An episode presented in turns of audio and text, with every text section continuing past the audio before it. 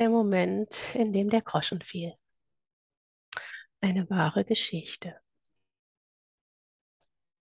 Fledermäuse, Märkte, China, was zum Teufel geht mich das an? Und so dauerte es bis zum 11. März 2020, bis ich mich an den Rechner setzte, um mich mit dem C zu beschäftigen. Ein Tag, der mir für immer in Erinnerung bleiben wird. Mein persönliches 9-11 ist ein 3-11. Ein Tag im Kaninchenbau. Ein Tag voller Schrecken und ein Tag voller Klarheit. Denn eines war sicher an diesem Abend. C war nicht, was es zu sein schien. Ich dankte Gott für die Analogie zu einem Computersystem, für das Verständnis, dass ein Virus aus einem System gelöscht werden kann, indem man einen Reset vornimmt. Festplatte löschen und alle Systeme neu aufspielen. Ich erkannte den Plan und verweigerte mich der Angst. Die Krankheit war eine ganz andere, die Gefahr eine ganz andere und die Panikmache System. Es ging um die Kartenhäuser und um den Weg in eine neue Zeit. Ich verstand und begriff nicht nur den globalen Plan. Der Groschen fiel. Ich verstand binnen Sekunden meine ganz persönliche Rolle in diesem Erdenspiel, meine Seelenmission, meine ganz eigene Geschichte, die mich Ende 2017 das Schreiben hatte beginnen lassen.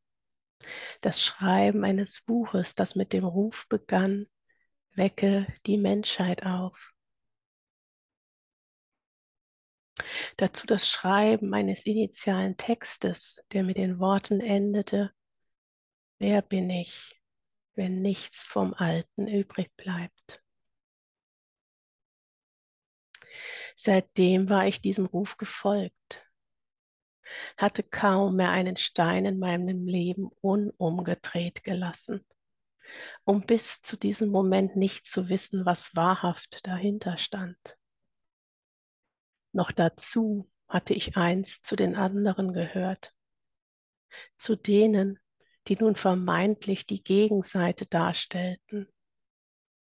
Ich hatte für Pharmafirmen gearbeitet, ich hatte in der Arzneientwicklung gearbeitet und lange Zeit daran geglaubt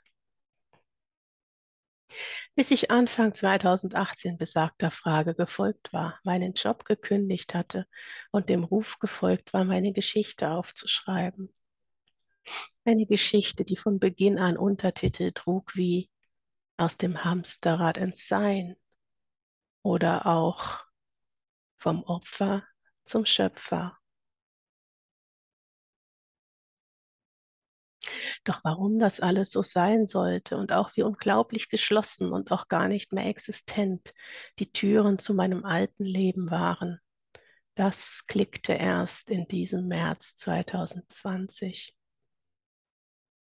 Ich war längst auf diesem Weg, auf dem, auf dem nichts vom Alten übrig bleibt. Ich war längst auf dem Weg des Wandels, der nun für die Menschheit vorgesehen schien. Ich war bereits losgelaufen, mich an den Gedanken gewöhnen, meinen Weg zu teilen, bereit, die Welt teilhaben zu lassen daran, wie es sich anfühlt, wenn nichts vom Alten übrig bleibt. Eine Erkenntnis, die tief ging. Wenn alle Systeme gelöscht werden, wenn alle Kartenhäuser fallen, dann wird eines nicht sehr fernen Tages die ganze Welt vor genau dieser Frage stehen. Wer bin ich, wenn nichts vom Alten übrig bleibt?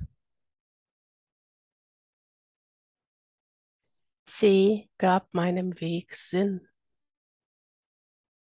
Himmlisch orchestriert hatte er sich schon lange angefühlt, doch nun verstand ich vieles umso besser und vieles noch so rein gar nicht. Denn noch hatte auch ich nicht alles losgelassen. Noch lebte ich von Hartz IV und noch war ich nicht komplett frei von einem potenziellen Verbiegen lassen durch äußere Umstände. durch das zu verabschiedende System. Bis mich im Herbst 2020 der Ruf ereilte, voll und ganz die Treue zu mir und meiner inneren Stimme zu leben, voll und ganz loszulassen, in der Liebe zu mir keinem äußeren Verbiegen mehr Raum zu geben, mich in die Antwort hineinzuleben, was ich wirklich bereit wäre zu geben für meinen Seelenweg. Ich folgte dem Ruf, dem System zu kündigen und mit nichts als Gott vertrauen voranzugehen. Es sei für alles gesorgt, so hatte ich bereits Jahre zuvor meine innere Stimme vernommen und mir das Wie doch so rein gar nicht vorstellen können. Egal, würden wir nicht alle Schritte ins Ungewisse setzen müssen. In der Hingabe an meinen Weg ließ ich los. Alles im Außen und alles Ausgediente auch im Innen. Prägungen, Glaubenssätze, Todesängste und Existenzängste. Ängste, die wir nur auf der menschlichen Ebene haben können. Doch wir sind Seelen, Bewusstsein, unsterbliche Teile des Alleinen, Teil der Unendlichkeit. Und was auch immer wir in unserer menschlichen Inkarnation loslassen, es bringt uns näher zu uns. Es macht uns reicher und freier und öffnet Tore für unseren wahren Reichtum, für unser wahres Sein.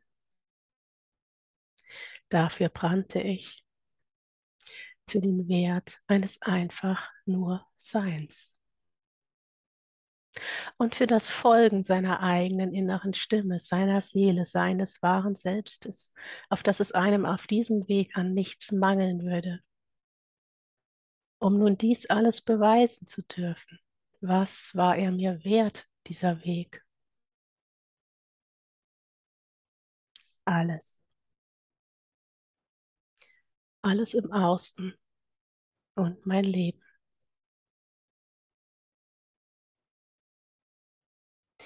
Mich in diese Antwort hineinlebend, dabei an die Fülle des Seins und einen inneren Reichtum glaubend, verlor ich Hab und Gut und Wohnung und landete vorübergehend in der Obdachlosigkeit. In einem jeden Moment wissend, dass ich diesen Weg für alle gehe, um meine Antwort geben zu können auf diese allumfassende Frage. Wer bin ich, wenn nichts vom Alten übrig bleibt? Um den Weg ins Neue hineinzuweisen, der auf nichts als einem Ich bin aufbauen darf und um der Kraft Ausdruck zu verleihen, die einen durchströmt im Leben dessen, was unserem ureigenen einmaligen Weg, unserem Seelenweg entspricht. Ich bin. Mehr als ein Ich bin kann es nicht geben.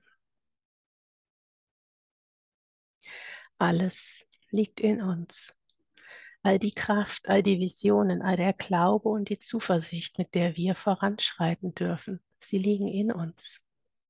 All dies kann uns keiner nehmen. All dies ist unsere wahre Schöpfernatur. All dies macht uns aus. Unsere Souveränität, die von uns wieder in unsere Hände genommen werden möchte unsere Einmaligkeit, die von uns endlich einmal gelebt und ausgedrückt werden möchte, fern all der Rollen und Masken, mit denen wir uns viel zu lange einander zeigten, fern all der Trennung, die im März 2020 beginnend ins Extrem getrieben wurde. Verbundenheit spüren und leben. Dort soll es hingehen die Ganzheit leben, Schöpferbewusstsein leben. Dies war die Aufgabe von C, dies war der Plan, dies war der Groschen, der fiel. Ich bin eine, die vorangehen durfte und meine Erfahrungen machen. Jahre bevor das Spiel im Außen begann. Für mich, für alle und für die Welt für unser aller ich bin.